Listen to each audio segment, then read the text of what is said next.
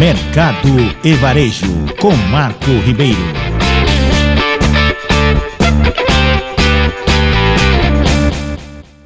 O Conselho Curador do Fundo de Garantia do Tempo de Serviço, FGTS, ampliou em 5% os valores mínimos para a venda e financiamento de imóveis pelo programa Casa Verde Amarela com exceção de Brasília, do Rio de Janeiro e de São Paulo.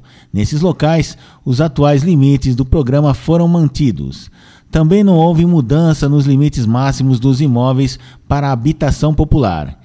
Em reunião extraordinária nesta sexta-feira, o Conselho prorrogou por seis meses as atuais taxas de juros cobradas do Grupo 3 do Casa Verde e Amarela e da linha pró-cotistas.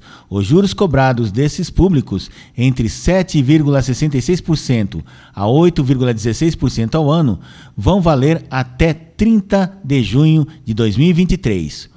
O grupo 3 do Casa Verde e Amarela beneficia mutuários que ganham entre R$ 4.400 e R$ 8.000 por mês, a faixa de renda mais elevada do programa o Procotista concede financiamentos com recursos do FGTS a quem não tem acesso ao Casa Verde Amarela.